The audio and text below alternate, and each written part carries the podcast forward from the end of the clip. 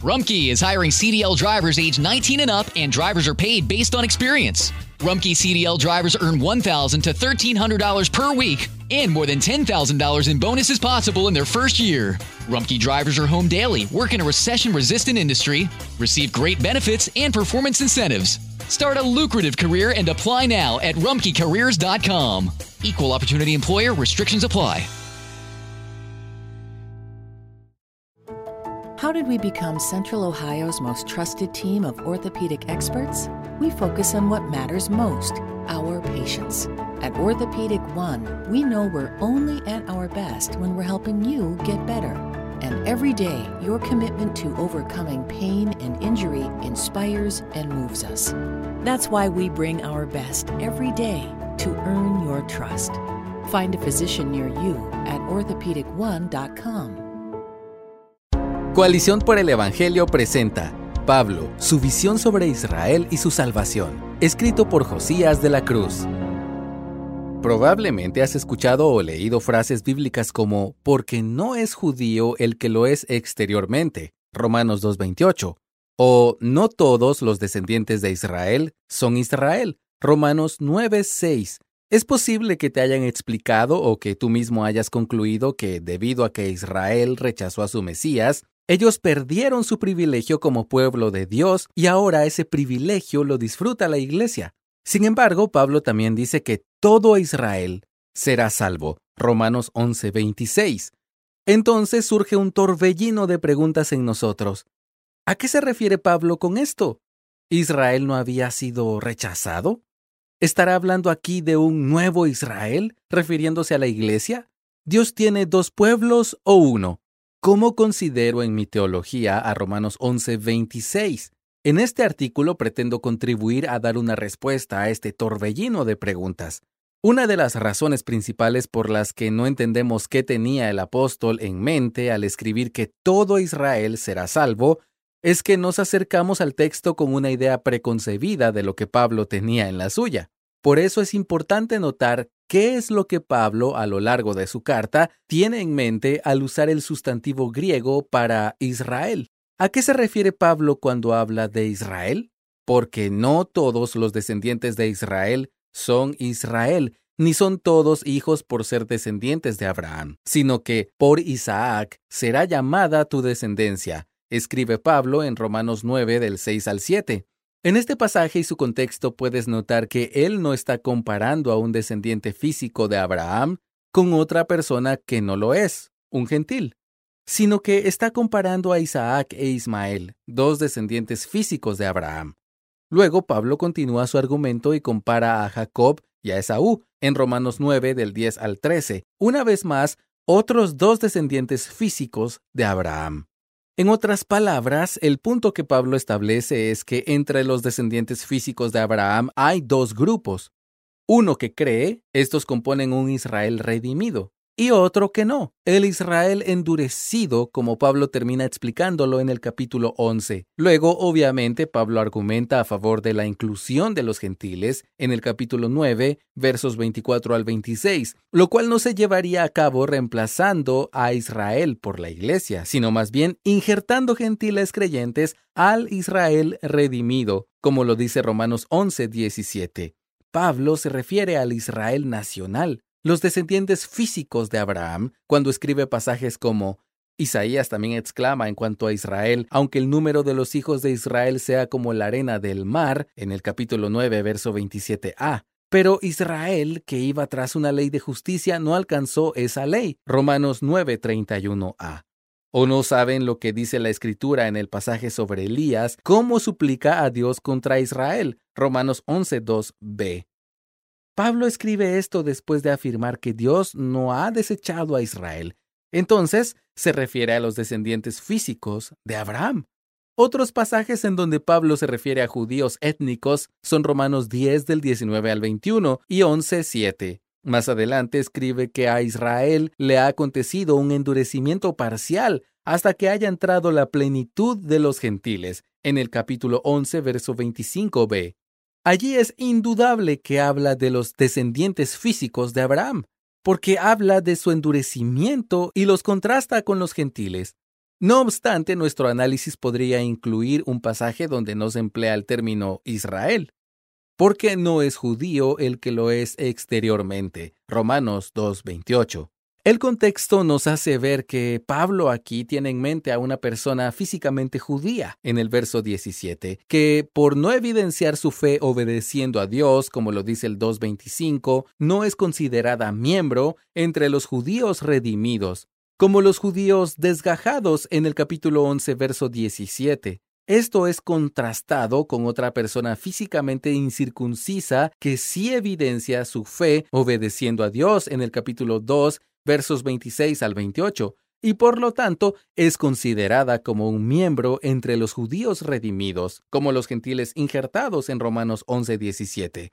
Dado que Pablo en su argumento no está mencionando a los gentiles en el capítulo 2 del verso 27 al 28, pudiera también estar refiriéndose a judíos criados entre griegos, entre los cuales muchos eran incircuncisos, Hechos 16 del 1 al 3.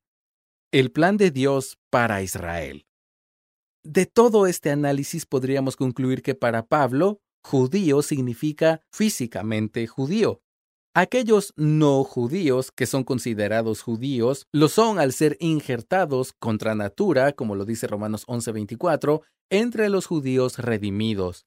Y esto no significa que los judíos étnicos ya no sean verdaderos judíos y que los gentiles creyentes sí lo sean, por ejemplo, a los judíos desgajados en Romanos 11:24, Pablo continúa llamándolos verdaderos judíos o naturales. Todas las referencias directas a Israel y una indirecta citadas hasta ahora se refieren sin excepción a descendientes físicos de Abraham o judíos étnicos. Entonces, ¿por qué en Romanos 11:26 de repente ahora Israel podría significar otra cosa? Esto no parece ser lo que el apóstol trae en mente durante el desarrollo de su carta. Pablo dice, entonces, ¿qué? Aquello que Israel busca no lo ha alcanzado, pero los que fueron escogidos lo alcanzaron y los demás fueron endurecidos. Capítulo 11, verso 7. Según este verso, la totalidad de Israel está compuesto exclusivamente por dos grupos, ambos judíos, el Israel escogido y el Israel endurecido. Por lo tanto, cuando se nos dice, y si su transgresión es riqueza para el mundo, y su fracaso es riqueza para los gentiles, Pablo concluye, ¿cuánto más será su plenitud? Verso 12. Es decir, si la incredulidad del Israel endurecido ha beneficiado tanto al mundo, ¿cuánto más se beneficiará al mundo cuando este Israel endurecido sea plenamente admitido? En otras palabras, para Pablo, la plenitud de Israel será la suma de estos dos grupos, el Israel escogido y el Israel endurecido.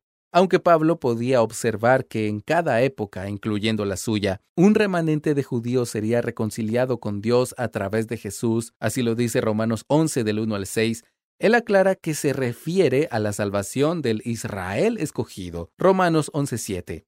Sin embargo, cuando se refiere a la salvación del resto de Israel, el Israel endurecido, utiliza otro lenguaje y pregunta en asombro, ¿qué será su admisión sino vida de entre los muertos? Romanos 11:15b. Es decir, cuando el resto de Israel sea salvo, será tan extraordinario que significará vida de entre los muertos. ¿Qué podemos aprender de estas verdades? Hay al menos cuatro lecciones que aprendemos a la luz de Romanos 11, las cuales informan nuestra comprensión sobre Israel y afirman la manera en que debemos vivir. Primero, debemos vivir confiados al saber que Dios es fiel, como lo ha sido con Israel. Romanos capítulo 11 del verso 1 al verso 7 y los versos 12, 15 y del 24 al 27, y que cumplirá todas sus promesas. Segundo, somos confrontados con nuestro pecado de arrogancia. A lo largo de la historia hemos sido culpables de lo mismo que Pablo advirtió a la iglesia en Roma, la arrogancia hacia los judíos que aún no creen en Jesús. Romanos 11:20. Más bien, deberíamos recordar con temor que si Dios no escatimó a estas ramas naturales, los judíos étnicos, en su incredulidad, tampoco lo hará con nosotros que somos simples ramas silvestres, cristianos gentiles. Romanos 11 del 17 al 21. Tercero, Esta comprensión debe desafiar la manera en que proclamamos el Evangelio a la comunidad judía. De acuerdo a Pablo, nosotros como creyentes gentiles somos llamados a testificar con nuestra fe las buenas noticias del Evangelio a los judíos que aún no creen en Jesús. Romanos capítulo 11, verso 11, versos del 13 al 14 y versos del 28 al 32.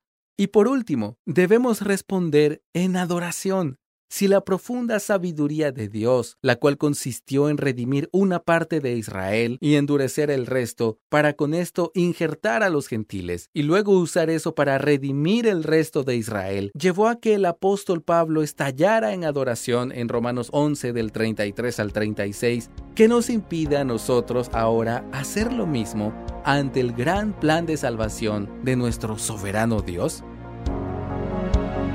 Gracias por escucharnos. Si deseas encontrar más recursos como este, visita coaliciónporelevangelio.org. Nada es más importante que tu familia, así que ¿no se merecen lo mejor? Eggland's Best te brinda un mejor sabor y nutrición. En comparación con los huevos ordinarios, Eggland's Best te ofrece 10 veces más vitamina E, 25% menos de grasa saturada y 6 veces más vitamina D, junto con ese sabor delicioso y fresco de granja que a ti y a tu familia les encanta. Todos queremos lo mejor para nuestras familias, entonces, ¿por qué no los mejores huevos? Porque la manera en que tú cuidas a tu familia no tiene nada de ordinario, solo Eggland's Best. Mejor sabor, mejor nutrición, mejores huevos. Hello, beautiful. I'm Amy Errett, founder of Madison Reed, a hair color company I named after my daughter. Experience gorgeous, lasting, high quality hair color made with ingredients you could feel good about, with consistent results every time. It's easy to find your perfect shade. Book a complimentary video hair color consultation with a licensed colorist on madison reed.com and get 10% off plus free shipping on your first color kit. Use code RADIO10. That's code radio 10.